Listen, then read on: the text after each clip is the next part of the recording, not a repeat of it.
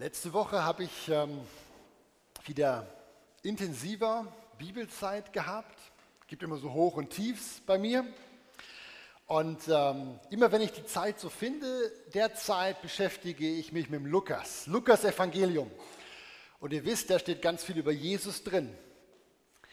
Und äh, natürlich, wenn man so in der Gemeinde groß geworden ist, kennt man das meiste, was in den Evangelien drin steht mehr oder weniger gut. Und so liest man ziemlich viele Dinge, die man schon so mal gehört hat. Das, was mich an der Bibel trotzdem immer wieder fasziniert, ist ja die Tatsache, dass selbst wenn man Texte zigmal schon gelesen hat, der Heilige Geist, der schafft es immer wieder, trotzdem noch irgendwas Neues, irgendwas bisher Unbekanntes zu sagen. Zumindest geht mir das immer so. Heute Morgen möchte ich euch gerne einen Text vorstellen, den ich schon hundertmal gelesen habe, auch äh, letzte Woche wieder. Ich kann den Text auswendig, würde ich behaupten. Und trotzdem rüttelt und schüttelt mich dieser Text immer noch aus meinem frommen Schönheitsschlaf.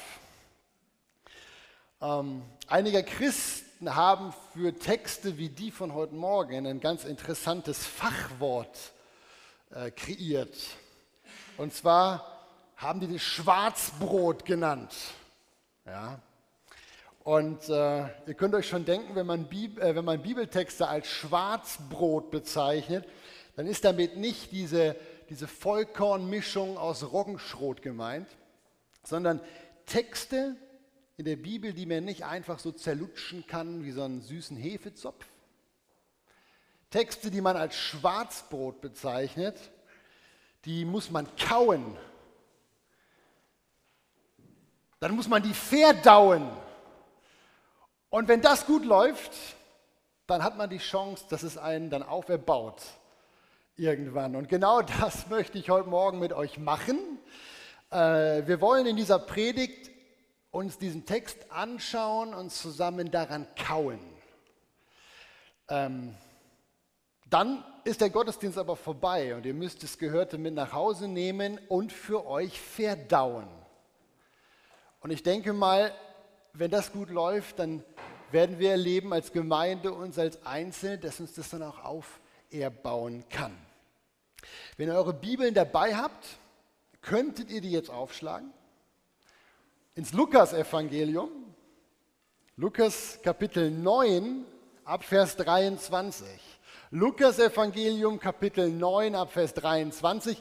Und wenn ihr es nicht dabei habt, dann lese ich euch den gerne auch vom Beamer vor. Ja. Jesus sprach aber zu allen, die ihm dann begleiteten, sagte, wenn jemand mir nachfolgen will, so verleugne er sich selbst und nehme sein Kreuz auf sich täglich und folge mir nach.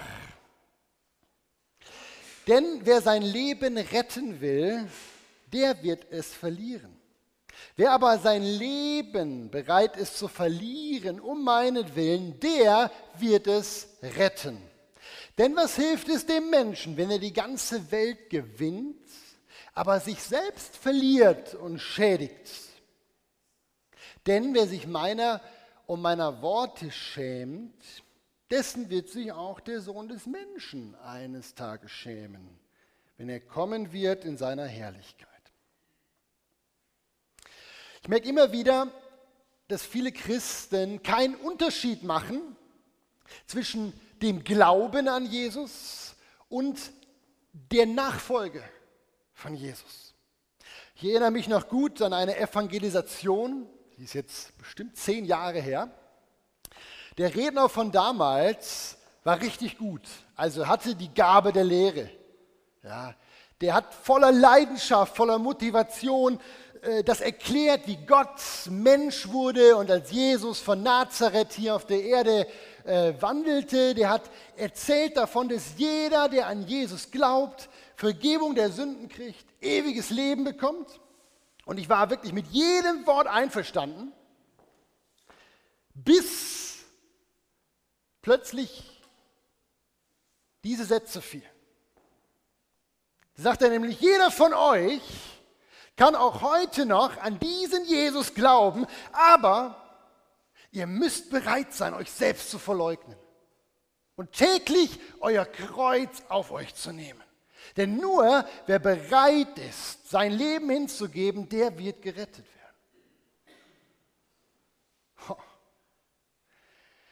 Ich weiß nicht, ob euch diese Sätze auch Probleme gemacht hätten. Mich hat das damals total geschockt, als ich das gehört habe.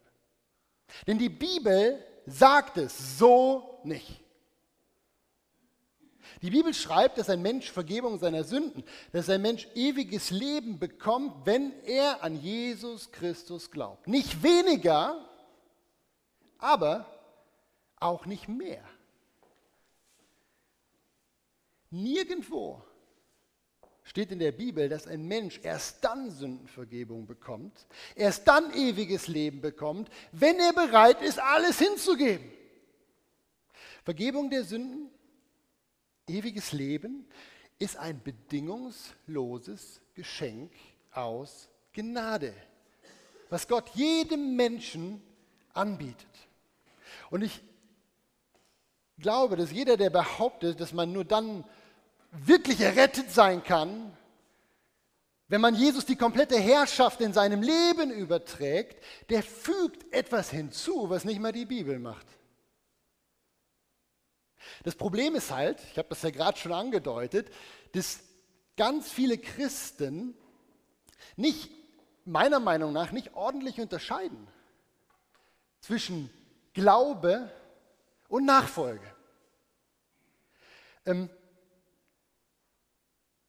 es kommt zu Vermischungen, wie bei diesem Evangelisten in der Lehre, wenn man nicht erkennt, dass manche Passagen von dem einen in der Bibel und manche Passagen von dem anderen in der Bibel sprechen.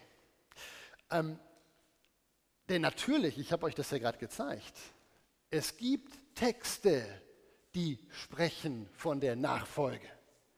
Und dieser Text im Lukas-Evangelium, unser Bibeltext heute, das ist ja so einer. Wenn ihr jetzt aber gerade zugehört habt von dem, was ich gesagt habe, wenn ihr diesen Text mit mir gelesen habt, wird euch aber auffallen, hier geht es ja gar nicht um die Frage nach dem ewigen Leben. Hier geht es ja gar nicht um die Frage nach der Sündenvergebung. Was Jesus hier in diesem Text erklärt, ist nicht die Frage, wie kommt ein Mensch in den Himmel, sondern was er hier sagt ist, wie wird ein Mensch zu einem Jünger? Wie wird ein Mensch zu einem Nachfolger? Und anders als Glaube, das ist bedingungslos, ist die Nachfolge, so wie die Bibel das erklärt, nicht mehr bedingungslos. Nachfolge ist an Bedingungen geknüpft. Und ich möchte euch diesen Unterschied, der ganz wichtig ist, wie ich finde, um in seinem Glaubensleben voranzukommen, um die Bibel richtig zu verstehen, möchte euch den Unterschied kurz anhand von zwei Bibeltexten zeigen, die ich euch mitgebracht habe. Und wenn ihr eure Bibeln dabei habt, könnt ihr mal aufschlagen in Römerbrief. Ist ja das Standardwerk für die Frage, wie kommt ein Mensch in den Himmel? Ich möchte euch gerne diesen Text als Beispiel vorlesen, was die Bibel dazu sagt, wie kommt ein Mensch in den Himmel. Römer 3, 23 bis 28. Ganz bekannte Stelle. Da schreibt der Apostel Paulus, alle Menschen haben gesündigt und verfehlen den Zustand, den sie vor Gott haben sollten. Darum werden sie auch ohne Verdienst, ohne eigenes Zutun gerechtfertigt durch Gottes Gnade aufgrund der Erlösung, die in Jesus Christus ist. Ihn, Jesus, hat Gott zum stellvertretenden Sühnopfer bestimmt, das wirksam wird durch den Glauben an sein Blut. Und so kommen wir nun zu dem Schluss, dass der Mensch durch den Glauben gerechtfertigt wird, ohne eigene Werke. Ich bin mir ziemlich sicher, dass ihr fast alle diesen Text schon mal gehört habt. Vielleicht habt ihr euch sogar für einen Weg mit Jesus entschieden deswegen. Ja? Und diese Verse die behandeln ganz klar die Frage, wie kommt ein Mensch in den Himmel? Wie kriegt ein Mensch Vergebung der Sünden? Und ihr seht, ewiges Leben ist, außer vielleicht an den Glauben daran, an keinerlei Bedingungen geknüpft. Ewiges Leben ist ein Geschenk. Und vielleicht sitzen hier jetzt heute Leute, die dieses Geschenk gerne annehmen wollen. Ist relativ leicht, wie ich finde. Und ich würde dir das gerne gleich auch nochmal nahebringen, erklären. Wir gehen gleich mit ein paar Leuten noch runter, trinken eine Tasse Kaffee. Sprich mich einfach an, wenn du sagst, hey, ich würde gerne äh, das mit dem Gnadengeschenk, was da bedingungslos für mich angeboten wird, würde ich gerne annehmen. Ich würde dir das gerne erklären gleich. Ganz anders klingen aber die Bibeltexte, wenn es nicht mehr um die Frage nach dem Himmel geht. Wenn die Sache mal geklärt ist, wenn das Heil einem Menschen einmal zugesprochen ist und die Bibel darüber spricht, wie könnte es denn jetzt weitergehen? Wie sieht denn Nachfolge aus? Da verändert sich der Ton in der Bibel und ihr kennt die Texte. Ich habe euch stellvertretend mal nochmal eins aus dem Lukasevangelium mitgebracht.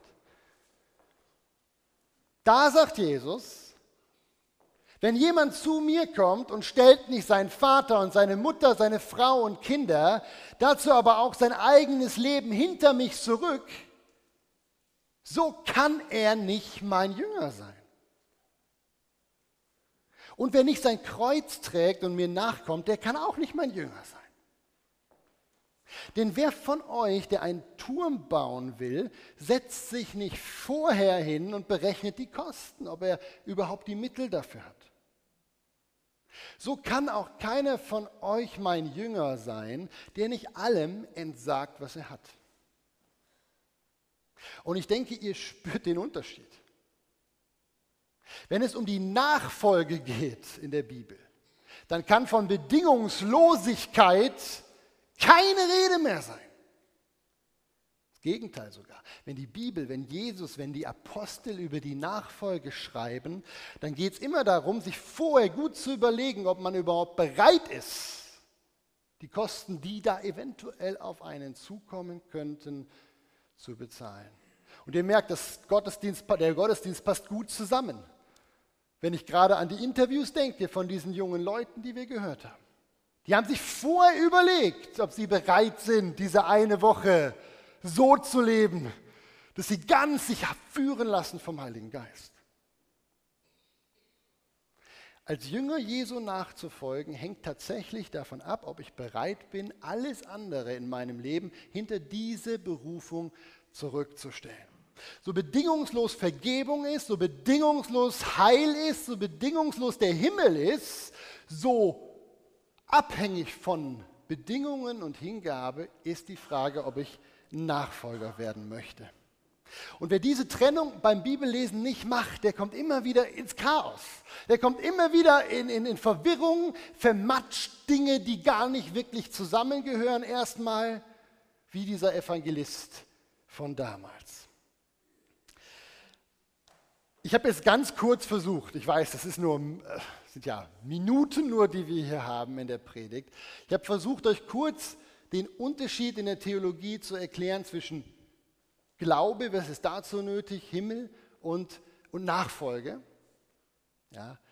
Jetzt würde ich gerne auch mal kurz zurückkommen zu dem eigentlichen Text von heute Morgen und darüber noch ein paar Takte mit euch reden. Das ist ja unser Schwarzbrot von heute. Ich möchte dir nicht mehr ganz vorlesen, nur noch so die ersten Sätze zur Erinnerung. Jesus spricht, wenn jemand mir nachfolgen will, verleugne er sich selbst, nehme sein Kreuz auf sich täglich, folge mir nach. Denn wer sein Leben retten will, der wird es verlieren. Wer sein Leben verliert, bereit ist zu verlieren um meinetwillen, der wird es retten. Und so weiter. Dreimal finden wir diesen Text übrigens in der Bibel. Dreimal ist er überliefert, fast genau so, bei allen drei Evangelisten, Matthäus, Markus und Lukas. Und immer wenn was dreimal oder mehr überliefert ist, könnt ihr euch äh, merken, das ist wichtig. Das ist richtig wichtig. Und äh, wenn ihr jetzt das gerade so verstanden habt, was ich im ersten Teil gesagt habe, dann ist euch jetzt allen klar, Jesus redet hier nicht über die Frage, wie kommt ein Mensch in den Himmel. Darum geht es überhaupt nicht in dieser Frage, in diesem Text. Hier geht es um die Frage, sagt er auch, wie kann ich denn jetzt zu einem Nachfolger werden? Und eben darum fordert mich dieser Text jedes Mal so unglaublich stark heraus. Denn ich bin schon lange jemand, der glaubt an Jesus. Und ich bin jemand, der möchte Jesus gerne nachfolgen. Ich möchte gern erleben, dass Jesus etwas mit mir macht in dieser Welt. Fast egal was. Ich möchte gern am Ende meines Lebens, das ist so ein Wunsch, möchte ich gern zurückblicken und sagen können, mein Leben hat Sinn gemacht. Das war sinnvoll, weil der Schöpfer was damit gemacht hat, äh, was Sinn macht. Ich möchte gerne spüren im Alltag, wir haben das gerade alle gesungen übrigens, wir wollen dich spüren, Jesus. Wir wollen von dir geleitet werden, dieses berndeutsche Lied. Das möchte ich auch. Ich möchte gerne erleben, dass der Heilige Geist Gottes im Alltag zu mir spricht. Mir sagt, was ist dran. Ich möchte gerne erleben, dass die Kraft Gottes in mir wirksam wird und dass ich das weitergeben kann. An euch, an andere, wer auch immer mir da gerade vorkommt. Und weil ich weiß, dass die Bibel sagt, schon etliche Male darüber gesprochen, dass all diese Dinge nur Menschen erleben werden, die in der Nachfolge stehen, möchte ich ein Jünger sein. Ich möchte das erleben und darum möchte ich ein Nachfolger sein. Aber immer wenn ich diese Worte lese und diese Texte lese, dann merke ich, wie weit ich eigentlich von dem weg bin, was es heißt, ein Jünger zu sein. Und ich sage euch ehrlich, mich tröstet, dass es hier nicht um mein ewiges Leben geht. Tröstet mich. Hier geht es nicht um die Frage, komme ich in den Himmel? Weil sonst wäre unser Glaube wirklich alles, nur nicht aus Gnade. Wenn hier um den Himmel gehen würde, mein Gott, wer würde dann in den Himmel kommen? Bin froh, hier geht es nicht um Himmel. Aber gleichwohl geht es hier um etwas, was mir wichtig ist, was Jesus wichtig ist. Und mir wird immer so klar, wie jämmerlich ich eigentlich dann doch dastehe, wenn ich ganz ehrlich mein Leben anhand dieser Texte reflektiere. Das griechische Wort für Selbstverleugnung heißt übrigens Arneomai. Und das ist ganz interessant, weil man kann das sehr breit übersetzen. Ähm, bisschen freier könnte man übersetzen, als Jünger muss ich bereit sein, mir gewisse Dinge nicht zu gönnen. Als Jünger, als Nachfolger soll ich bereit sein, gewisse Dinge nicht zu tun, nicht zu kaufen, nicht zu machen, wenn sie, wenn mir auffällt, dass diese Dinge dem Auftrag Gottes entgegenstehen. Die 1 zu 1 Übersetzung von Aneomai meint Selbstverneinung. Und darum passt das Wort ganz gut, was Jesus danach sagt. Kreuz tragen. Dieses Wort Aneomai steht 1 zu 1 gegen dem, was wir heute so oft hören. Sowohl ich sage mal, in unfrommer Literatur als auch in christlicher Literatur. Aneomai, Selbstverneinung, steht 180 Grad gegen Selbstverwirklichung. 180 Grad, konträr stehen diese beiden Dinge gegeneinander. Jünger, Aneomai, Selbstverneinung, um Jesu willen. Das andere ist Selbstverwirklichung. Da bin ich der Chef. Mein Problem ist, ich will Aneomai nicht leben. Wenn ich ganz ehrlich bin, habe ich überhaupt gar keine Lust auf Selbstverleugnung. Wisst ihr, auf der einen Seite, klar, will ich ein Jünger sein. Ich will ja all das erleben mit Gott. Auf der anderen Seite habe ich überhaupt keine Lust, mich voll und ganz Jesus zur Verfügung zu stellen, weil wer weiß, was der mit mir vorhat. Und darum besteht ein Großteil meines Lebens, und mir fällt das auch bei einigen Christen auf, ein Großteil meines Lebens geht dafür drauf, auf die Suche nach dem bestmöglichen Kompromiss. Ich hoffe, ihr wisst ungefähr, was ich damit meine. Ein Großteil meines Lebens ist geprägt, ich habe ein neues Wort erfunden heute, von der God-Life-Balance. Ja, die Suche nach der God-Life-Balance. Das Wort gibt es nicht. Das habe ich mir entliehen. Und wenn ihr aus der Wirtschaft kommt, dann kennt ihr das auch. Da gibt es ganz viele Bücher derzeit drüber. Äh, eigentlich heißt das Wort Work-Life-Balance. Ja, Work, Arbeit, Life, Leben, Freizeit und die Balance. Das ist die Suche, wie ein Arbeitnehmer die optimale Balance finden kann zwischen Einsatz auf seine Arbeit und genügend Freizeit. Ja? Aber aus meiner Sicht passt diese Neuschöpfung auch ganz gut in unsere frommen Kreise rein, weil zumindest ich bin häufig auf der Suche nach der optimalen Balance zwischen dem, was Jesus, also Gott von mir möchte, und dem, was ich mir noch so denken könnte. Das sind so Fragen, die sind jetzt sehr einfach und plakativ, aber ich hoffe, ihr spürt mich. Das sind so Fragen wie, wie viel Zeit gebe ich für Jesus und wie viel Zeit nehme ich mir dann? Oder so Fragen wie, wie viel Geld gebe ich für Jesus und wie viel kann ich dann für mich ausgeben? Oder ähm, wie oft muss ich eigentlich meinen Glauben bekennen, damit ich dann ab und zu auch mal schweigen darf? Ihr merkt, sehr plakativ, aber nächste auch. Wie viele Missionare muss ich eigentlich unterstützen, damit ich selbst nicht gehen brauche? Und ich merke, ihr, die meisten wissen, was ich damit sagen möchte. Doch so gut mein selbstgefundener Kompromiss da in dieser God-Life-Balance auch immer für mich funktionieren darf, jedes Mal, wenn ich den Lukas lese, jedes Mal, wenn ich auf diese Texte stoße, die ich euch gerade vorgestellt habe, jedes Mal wird mir klar, dass es für Jesus einen solchen Kompromiss nicht gibt. Nicht geben kann. Was sagt er hier? Wer sein Leben retten will, der wird es verlieren. Wer aber sein Leben verliert um meinetwillen, der wird es retten. Und lasst euch hier nicht irritieren. Mir ist das schon oft jetzt in Hauskreisen aufgefallen. Jedes Mal, wenn das Wort retten kommt, ist es so, als ob magisch so eine Verlinkung wie im Internet passiert. Ja, Rettenhölle. Das ist direkt da. Ich lese Retten in der Bibel und weiß sofort, es geht hier um Rettung vor der Hölle. Ja. Das stimmt aber nicht. Ehrlich gesagt sind es nur 5% Stellen in der Bibel, die tatsächlich das Wort retten mit Hölle verbinden. Das Wort sozo, was hier im Griechischen steht, ist viel breiter in seinem Einsatzfeld. Und darum habe ich mal versucht, es sinngemäßer, ein bisschen besser zu übersetzen, wie Jesus das hier meint. Was Jesus hier sagen möchte, ist eine, jeder Christ, der versucht, sowohl seine Vorstellungen als auch den Willen Gottes unter einen Hut zu bringen, der wird nicht ans Ziel kommen. Ist immer noch hart, aber hat nichts mehr mit Hölle zu tun. Nur wer bereit ist, sein Leben ganz unter die Kontrolle und Herrschaft von Jesus zu stellen, der wird am Ende gut dastehen, sagt er auch in diesem Text. Und ich glaube, spätestens jetzt ist auch in den hintersten Reihen angekommen, wieso dieser Text zu Recht als Schwarzbrot bezeichnet werden kann.